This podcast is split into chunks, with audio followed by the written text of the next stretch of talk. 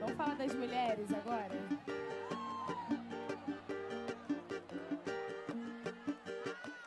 Nós somos mulheres de todas as cores, de várias idades, de muitos amores. Lembro de Dandara, mulher foda que eu sei, de Elsa Soares, E é nesse clima gostoso que damos início ao nosso podcast. Sejam muito bem-vindos, meu povo doido. Eu me chamo Joyce. Eu me chamo Diego. E eu me chamo Luana. E nós somos estudantes do curso de psicologia, mais especificamente do sétimo semestre. E esse é o NIC, Núcleo de Integração e Comunicação. E do que se trata o NIC? Bom, o Núcleo de Integração e Comunicação é uma modalidade nova de estágio em que a gente busca integrar o pessoal da faculdade, as salas, enfim, fazer com que a galera fique mais comunicativa e participativa das atividades que a gente promove né, na psicologia. E esse podcast ele tem o objetivo de articular os assuntos da realidade atual com os olhares da psicologia, através de críticas, reflexões e informações sobre alguns temas pertinentes na nossa sociedade. E esse mês, por se tratar do mês das mulheres, né, por conta do 8 de março, nós vamos estar trazendo alguns assuntos que remetem a esta data e é assim mais ou menos que vai funcionar, né? Cada mês a gente vai estar fazendo um bate-papo informativo, permeando as datas, os assuntos que, que acontecem na nossa realidade atual ou não tão atual assim, né? Que nem o assunto que vai se tratar de hoje que vem de anos atrás. Então, começando com a primeira pergunta, o porquê do 8 de março? Bom, são várias as histórias que remetem à criação do Dia Internacional da Mulher. Eu acho que a mais conhecida é o incêndio em uma fábrica têxtil de Nova York em 25 de março de 1911, quando cerca de 130 operárias morreram carbonizadas. Esse fato marcou a trajetória das lutas feministas ao longo do século 20. Só que outras histórias e manifestações e atos aconteceram antes dessa data. E aí, o primeiro Dia Nacional da Mulher foi celebrado em maio de 1918 nos Estados Unidos quando cerca de 1.500 mulheres aderiram a uma manifestação em prol da igualdade econômica e política no país. Em 8 de março de 1917, aproximadamente 9 mil operárias manifestaram-se contra o czar Nicolau II, as más condições do trabalho, a fome, a participação russa na guerra, e era um protesto conhecido como Pão e Paz. Então, somente mais de 20 anos depois, em 1945, a ONU assinou o primeiro acordo internacional que afirmava princípios de igualdade entre homens e mulheres, e foi aí que a gente começou a ter conquistas de reconhecimento dos nossos direitos. Comemorou-se então oficialmente o Ano Internacional da Mulher em 1977, que aí foi denominado o 8 de março, por ser reconhecido pelas Nações Unidas. No Brasil, as movimentações em prol dos direitos da mulher surgiram em meio aos grupos anarquistas, dando início no século XX, que buscavam melhores condições de trabalho e qualidade de vida. E só então, em 1982, o feminismo passou a manter um diálogo importante com o Estado e com a criação do Conselho Estadual de Condições Femininas em São Paulo. E aí, em 1805, com o aparecimento da primeira delegacia especializada da mulher. Então são muitas histórias que remetem a esta data, que hoje é estabelecida 8 de março, mas é um mês de conscientização, eu acho, e que percorre o ano todo.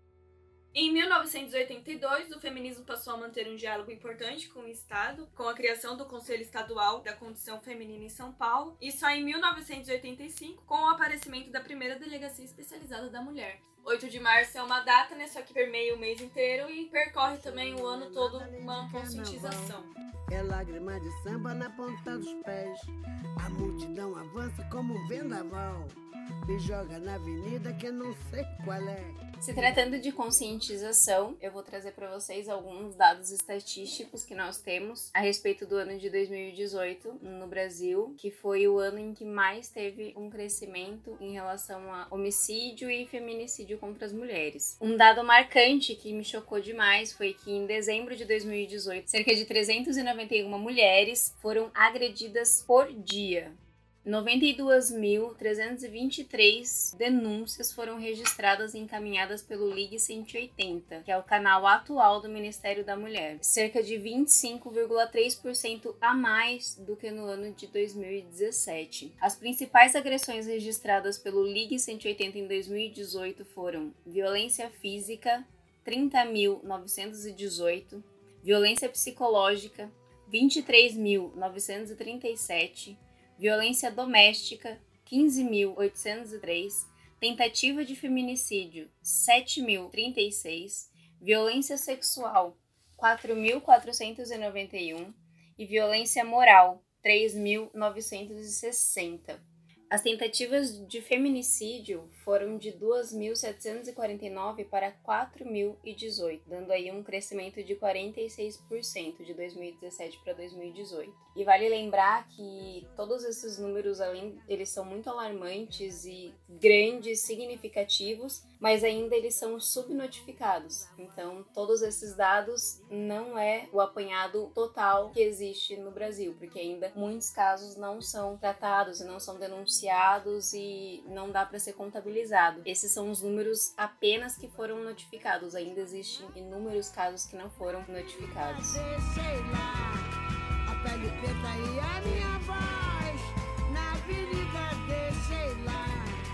Minha. Agora que a gente já teve um parâmetro histórico, dados estatísticos sobre a questão do, do dia 8 de março e todos os acontecimentos que permeiam essa data, né, ou as outras datas que estão aí é, implícitas, queria perguntar aqui para as minhas colegas como elas percebem, como elas comemoram esse dia, que supostamente seria uma homenagem a elas. Para mim, 8 de março ainda não é um- uma data para ser comemorada. Não existe razão para se ter um dia exclusivo para se comemorar e para existir flores e jantares e toda uma romantização em torno dessa data, porque é uma luta que ainda tá longe de acabar, uma luta por direitos e igualdade e respeito acima de tudo. Então, eu trato ela como um marco histórico, onde já obtivemos grandes avanços, só que ainda estamos em luta para conquistar um espaço melhor perante a sociedade, porque não adianta nada. Recebemos flores e presentes e um parabéns, que eu não vejo como um parabéns e nem como um feliz dia ainda.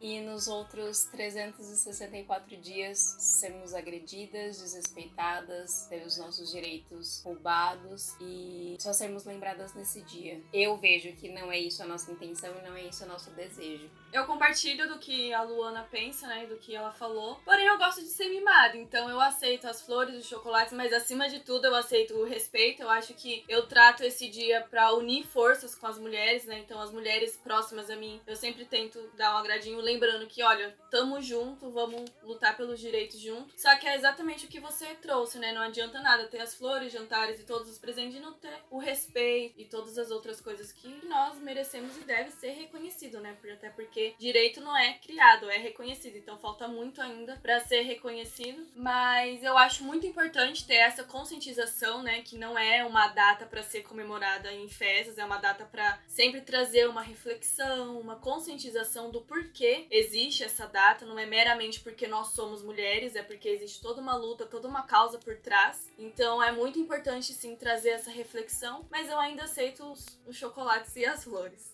É, vocês trouxeram alguns itens bem importantes para nossa reflexão, porque justamente existem diversos tipos, né, de comportamento em relação a essa data. Então a gente vê pessoas que focam nos presentes, né, que dão rosas, é, flores, chocolate, abraços, né, enfim, pessoas que fazem, elaboram postagens nas redes sociais com homenagens, exaltando as mulheres, outras que passam despercebido, que não manifestam nenhuma reação, outras que só refletem em âmbito mais individual sobre as relações para com as mulheres ao redor, e aquelas que fazem de tudo um pouco, né? Então, assim, é, se for ver de minha parte, eu, em âmbito mais pessoal, eu tenho aquela reflexão mais individual, né, sobre como eu trato as mulheres ao meu redor. Eu convivo com muitas mulheres, a maioria mulheres, são poucos os homens que eu convivo, e eu tento ter sempre essa reflexão do que, que eu tô, né, das frases que eu ando falando, se eu tô reproduzindo alguma, algum comportamento, porque é muito fácil, né, dos homens acabarem caindo nessas ciladas, nesses, nessas armadilhas do machismo. E pra mim, o que mais importa seria isso. Mas aqui a gente não tá pra falar o que, que seria o mais importante, que, que seria o certo, e sim levantar algumas ideias, algumas reflexões a respeito de como lidamos com esta data e como lidamos com este tema.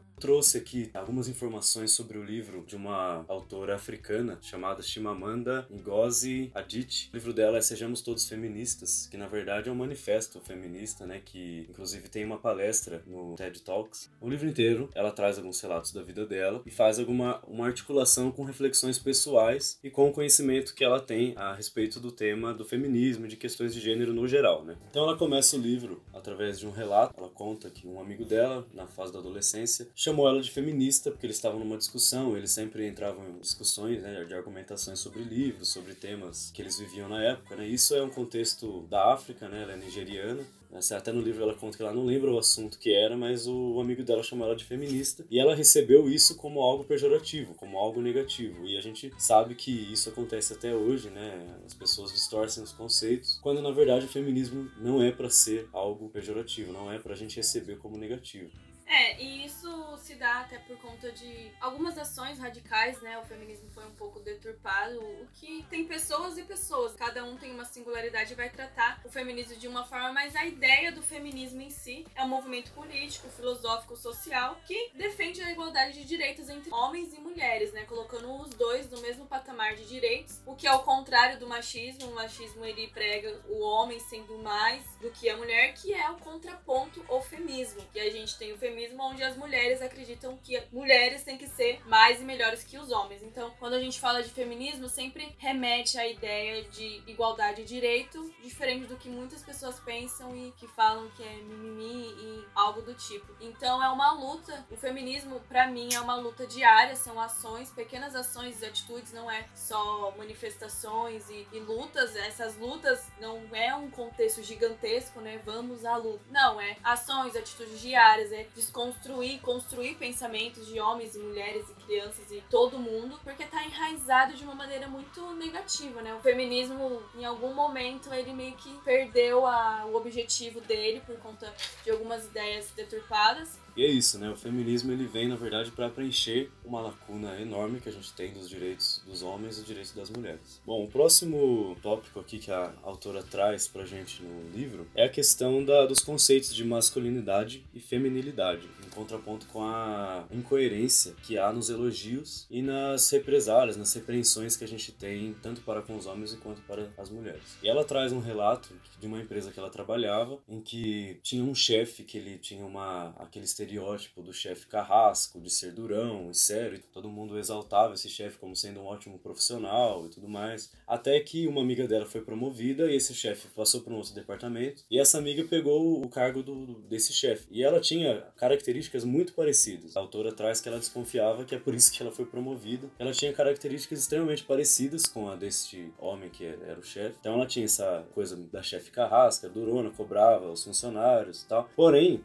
ela não tinha o mesmo respeito que o homem que ocupava esse cargo tinha antes. Então ela foi muito criticada, porque inclusive alguns homens da empresa chegaram a falar que pensaram que com uma mulher sendo a chefe, eles teriam algo mais feminino no, no, comando e pensaram que ia ser mais leve, só que não, né? É inadmissível uma mulher ocupar um cargo de chefe e ser durona, de ser séria desse jeito. Então a gente vê que é a mesma característica, mas quando está relacionada à masculinidade é bem vista, e quando está relacionada a uma mulher é como se ela estivesse perdendo a feminilidade, como se ela tivesse é, fazendo algo que não condiz com o seu gênero ou com algum aspecto que deveria permear sua personalidade.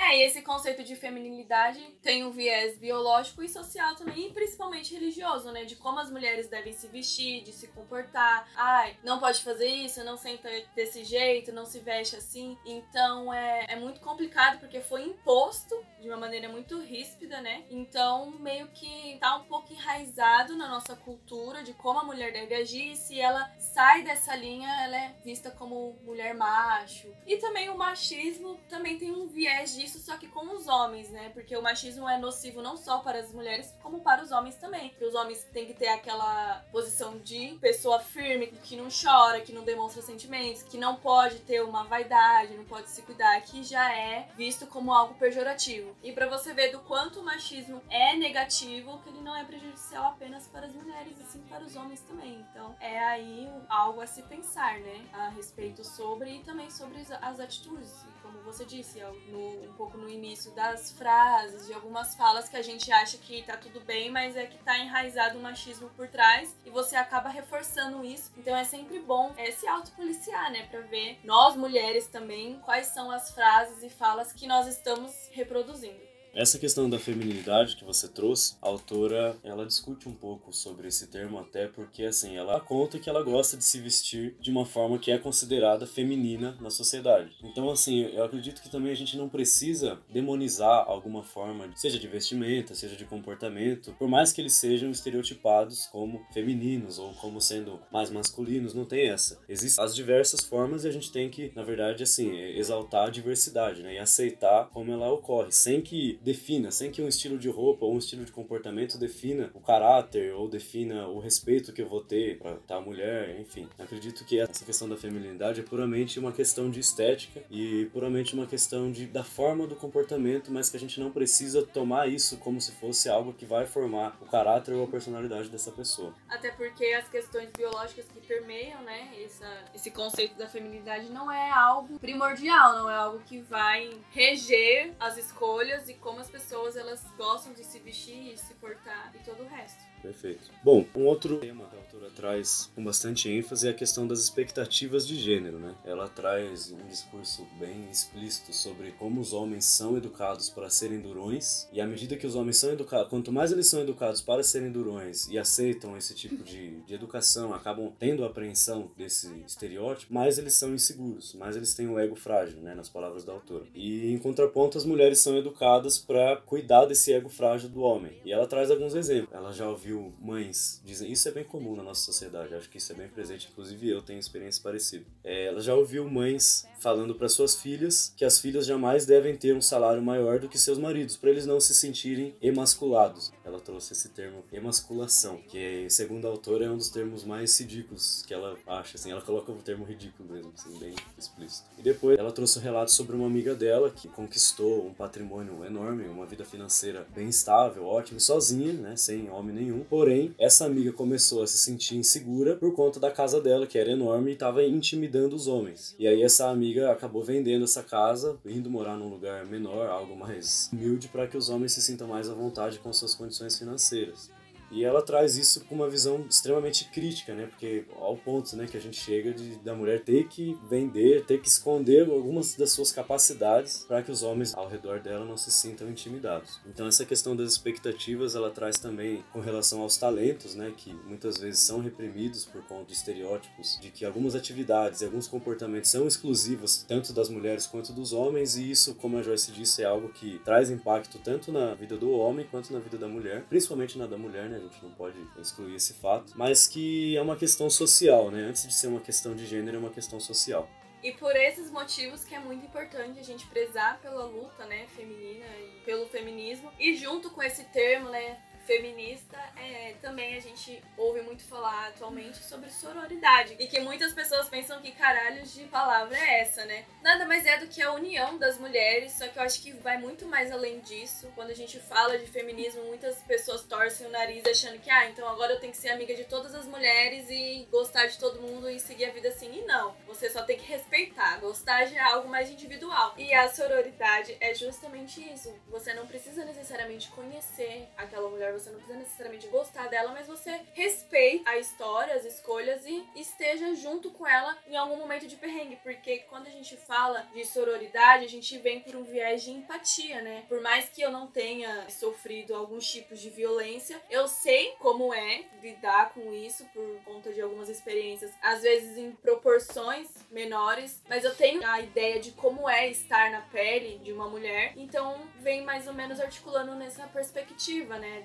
Do respeito, da compreensão, do apoio principalmente, porque se a gente for pensar nos homens, eles se apoiam em tudo, né? E por mais que estejam competindo entre eles, eles ainda continuam amigos e ainda continuam se amando e as mulheres não. E até por conta de que já é imposto que as mulheres elas precisam competir, seja por estética, seja por homem, seja por qualquer outra coisa, as mulheres precisam competir entre elas, o que não é verdade. A gente não necessariamente precisa ser melhor uma do que as outras só precisa reconhecer as diferenças e estarem juntas nessa luta pelo direito e igualdade, começando por nós mesmos, né?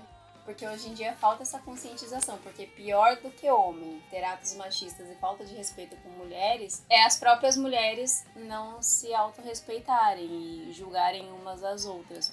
E esse é um espaço para essas mulheres repensarem em suas atitudes, porque a gente sabe que nós vivemos numa sociedade onde o patriarcado é estabelecido e o machismo é imposto. Acho que em todas as famílias algum ato, fala e expressão machista é presente e já é colocado isso para as mulheres, né? Uma visão machista já é impregnada no olhar das mulheres e acho que tá na hora de começar a desconstruir não só nas mulheres, mas em todo mundo esse, esse olhar machista e vir com um olhar mais cuidadoso para nós mulheres.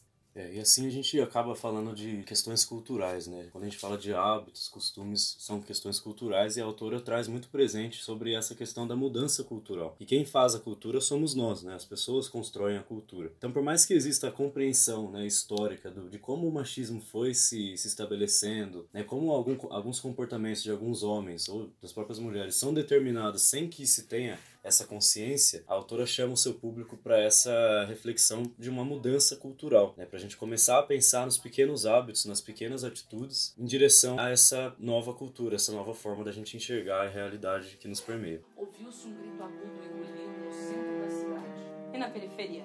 Quantas? Quem? O sangue derramado e o corpo no chão. Guria. Ser só mais uma guria, quando a noite virar dia, nem vai dar manchete. Nem vai dar manchete. Amanhã a covardia vai ser só mais uma que mede, mete e insulta. E pela cultura estar tá tão enrijecida dessa maneira, a gente consegue perceber que ao longo dos anos, com toda essa luta e essa busca pelos direitos, ao invés dos números estatísticos diminuírem, eles só tendem a aumentar. E já agora, nestes dois meses que se passaram de 2019, nós temos 126 casos de mulheres que foram mortas. E oito desses casos foram registrados em cinco dias de carnavais. Santa Catarina teve um dado muito marcante que entre 7 de janeiro e 11 de fevereiro teve um aumento de cerca de 75% de mulheres mortas do que no ano passado. Acaba sendo que uma mulher é morta a cada duas horas em Santa Catarina. E o Acre é o estado com maior taxa de feminicídio, 3,2 a cada 100 mil mulheres. No último dia 16, tivemos um episódio que chocou o país. A paisagista Elaine foi espancada por quatro horas consecutivas durante um encontro em seu apartamento com um rapaz que ela tinha conhecido nas redes sociais. E ela acabou vindo a óbito por não aguentar todos os ferimentos. Temos também o relato do caso da jovem que foi morta, teve o corpo ateado com fogo pelo namorado, porque ele encontrou ela desacordada na cama e provavelmente ela tenha sido estrupada pelo cunhado e ele se alterou no momento e não pensou nas possibilidades e simplesmente por um ato de ódio ele ateou fogo ao corpo dela e ela também veio a óbito e o quanto a mídia foi sensacionalista ao retratar desse caso, né? Porque um dos títulos da reportagem era mulher traiu um namorado que foi alguma coisa assim, tipo, como se o ato dele ter queimado ela justificasse por conta que ela estava na cama com o cunhado. Então, e é engraçado que todas as vezes que alguma mulher vai é, relatar algum caso de abuso, sempre tem aquilo, né? Ah, mas o que, que você tava fazendo lá com ele? Ah, mas por que, que você tava bêbado? Ou por que, que você tava nesse local? Então é muito complicado porque por mais que tem provas e, e a gente vê que nada justifica aquilo, as pessoas ainda tentam falar de uma maneira como se aquilo fosse justificável e que a mulher que acaba sendo errada da história. É, e não existe. O pessoal fala das roupas também, né? O que, que tava fazendo com aquela roupa Exato. nesse horário? Não existe justificativa, né? Não, não é justificável uma pessoa matar a outra pela roupa que ela esteja vestindo, É, por encontrar, por ela estar tá bêbada, por ela ter bebido demais, ser abusada porque, ai, encheu a cara. Não, não, não tem justificativa. São atos injustificáveis. E o incrível, né, que acaba não sendo incrível, é como as pessoas elas pensam que, ah, ok mudar a roupa, mas continua com esse seu comportamento escroto aí que, Não tem que as coisas nenhum. é, não tem problema nenhum e que é totalmente contrário, gente, pelo amor de Deus. E o último desses casos foi o mais recente, que ocorreu agora no último domingo, dia 10, que é da advogada. No dia. Internacional da Mulher, o namorado foi lá, postou uma super declaração, a mulher da minha vida, que não vivo sem. E três dias depois ele vai e esfaqueia a namorada e mata ela com facadas no pescoço. E ele esfaqueou a mãe também, né? Esfaqueou a mãe dela também. A mãe não veio a óbito, ficou muito ferida, só que a advogada acabou morrendo porque foi intencional, né? Ele deu facadas em lugares estratégicos e ela não aguentou os ferimentos e veio a óbito na hora, basicamente. E se a gente for ficar aqui falando de casos, acho que nunca vamos parar de gravar. E também se a gente for falar de muitos casos que são relatados e as queixas são retiradas porque existem vários outros tipos de violência, né? De permeio um relacionamento abusivo, que muitas pessoas acham que um relacionamento abusivo é por conta de agressões físicas, o que é totalmente errado, não é só por conta disso, existem vários tipos de violência contra a mulher. Então é muito bom a gente estar consciente das coisas e também parar de pensar naquela frase, né? Que briga de marido e mulher, ninguém se mete a colher. Eu acho que essa frase é totalmente errada. Quando a gente vê, e a gente volta na questão do feminismo e da sororidade, quando a gente vê uma mulher em perigo, em algum risco, não precisa ser amiga ou parceira pra estar tá lá e, e defender, seja você homem, seja você mulher. Eu acho que os homens também têm muito tem muita força nisso, porque homens escutam homens, né? Infelizmente, ainda essa é a verdade. É claro, não generalizando, mas se você tem um pingo de conscientização, conscientiza também as, as outras pessoas, seja seu amigo, primo, pai. É sempre bom buscar mais forças, né? Onde a gente Onde estão seus mano? Outra mulher estuprada com vinte e poucos anos e interromper os seus planos. Uma vida despedaçada, eterno é o trauma na alma violentada. Ela virou a Muito que morte. vocês falaram, né? Muito que a gente está trazendo desde o início do podcast é essa questão da distorção dos conceitos, né? Que a gente acaba tendo vários, vários estereótipos aí formados e que muitas vezes não condizem com a realidade, com o que, né, por exemplo, o termo do feminismo, a questão da sororidade que poucas pessoas conhecem, ou as justificativas que as pessoas trazem para os atos de violência contra a mulher. E assim, a partir dessa reflexão, a gente pode falar então sobre a questão que eu trouxe no início, que até perguntei para as meninas, de como a gente percebe o Dia da Mulher, que pelo que a gente trouxe não é exclusivamente uma data para se comemorar. Então fica aí a importância da gente buscar, né, entender os conceitos, entender os assuntos que permeiam a nossa realidade nessa questão de gênero, que, como eu já disse, é uma questão social, e também de outros termos que a gente acaba reproduzindo, né, o que nos é explicado como se fosse um estereótipo, quando na verdade a gente precisa de um pouco mais de busca pela informação. Pelos nossos avós e nossos ancestrais. Mulheres, vocês já sofreram demais. Bom, não podíamos deixar de agradecer as flores que recebemos no Dia das Mulheres. Eu achei lindo. Mas lindo seria se não fôssemos inferiorizadas por ter as mesmas atitudes que vocês, homens. Homens que dizem, sem vocês mulheres não seríamos nada. Mas o nada acaba sendo a proporção que nos sentimos seguras andando na rua. Acho incrível receber parabéns mulher pelo 8 de março, mas devo admitir que fico em dúvida se é pra eu me sentir maravilhosa ou sortuda por não ter sido mais uma vítima do feminicídio, como tantas outras são. O Dia das Mulheres tem essa mágica, né? Somos exaltadas, respeitadas, reconhecidas. Bom seria se não fosse um evento de trate as mulheres bem. Mas só hoje, porque amanhã tá liberada a sediar na rua, no trabalho, na escola, em casa seja lá onde mais. Não queremos nos sentir respeitada apenas por uma data, queremos porque somos gente, mesmo que não tenhamos um pinto no meio das pernas para comprovar isso e sermos merecedoras de respeito. Então, convido a vocês a repensarem algumas atitudes, pois de nada adianta vir nos dar parabéns se nos selecionam como se fôssemos mercadorias de essa serve para casar, essa não, ou que o tamanho da minha roupa define quem eu sou, ou que a minha foto nua vazada é meramente culpa minha e que tudo bem seu amigo desrespeitar a sua namorada pois ele é brother, e eu que deveria agradecer por aquela cantada barata. Me poupe, eu agradecerei quando o respeito vier. Até lá, continuarei lutando por mim e por todas elas Vocês mulheres. já sofreram demais. Depois desse texto elaborado e produzido pela nossa querida Joyce, que parece mais um chamamento, né? Algo que traz a gente para pensar sobre atitudes, sobre tudo que a gente vem falando até aqui. Eu queria deixar então o significado aí da palavra comemoração, né? Em sua etimologia vem do latim comemorare, que é memorar com, né? Memorar em conjunto. E eu acredito que para essa data, né, para esse mês, que é o mês das mulheres, março, mais especificamente dia 8 de março, para mim fica muito forte a reflexão do significado da palavra comemorar em seu sentido essencial, que seria realmente memorar em conjunto, seria realmente refletir sobre todos esses acontecimentos que foram trazidos para nossa reflexão e ao mesmo tempo também não só ter essa lembrança, né, do que aconteceu, como a reflexão dos nossos hábitos, das nossas atitudes atuais com relação às mulheres, com relação às questões de gênero no geral e com relação aos conceitos que a gente não pode cair nesses erros de distorção, nesses erros de, estereótipo que a gente acaba caindo. Que o homem não te define, sua casa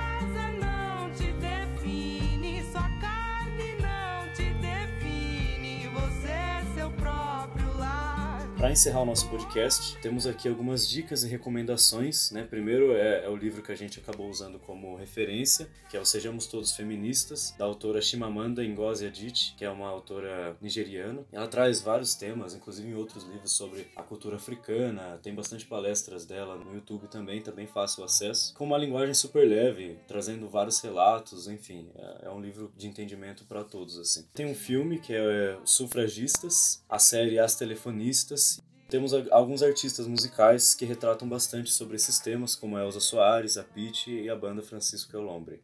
Bom, eu não poderia deixar de enaltecer o ícone, né, feminino Frida Kahlo, que se tornou aí um símbolo de luta, né, e de superação. É, a história dela é permeada de muitos acontecimentos tristes e uma história muito sofrida e angustiante, porém repleta de superação e ressignificação através da arte dela. As obras autorretratos sempre muito marcada pela monocelha e a boca mais avermelhada. Eu acho que a maneira mais bonita de expressar a dor é através da arte. Ela faz isso com uma grandiosidade, apesar das obras dela elas serem simplistas, mas bastante coloridas, ela, ela consegue retratar cada momento de angústia e dor que ela teve na vida dela através de pinturas que são magníficas. Tem um movimento também na internet que ganhou forças, é, que muitas mulheres aderiram, que é a hashtag Não Tire Seu Batom Vermelho. É uma hashtag, até uma youtuber que eu recomendaria que é a Juju. Ela fala no canal dela sobre relacionamentos abusivos. E se você jogar essa hashtag no Google, você encontra várias mulheres e até psicólogas falando sobre é, esse assunto de relacionamento abusivo. Como identificar um relacionamento abusivo? Será que eu estou em um? Será que alguém que eu conheço está e como eu posso ajudar? Tem esses vídeos para recomendar ou maneiras de falar sobre, trazer esse assunto à tona, que é um assunto muito delicado e que eu não poderia deixar de falar sobre. Olhe dentro dos meus olhos, olhe bem pra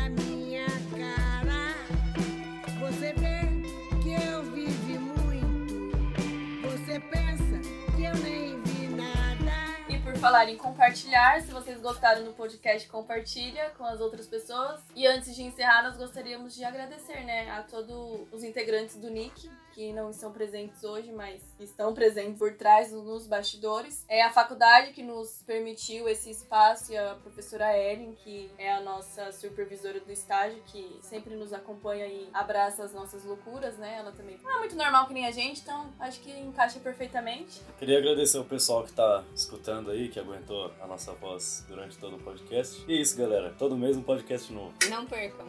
É nóis. Falou. Falou, mano. Beijo na bunda.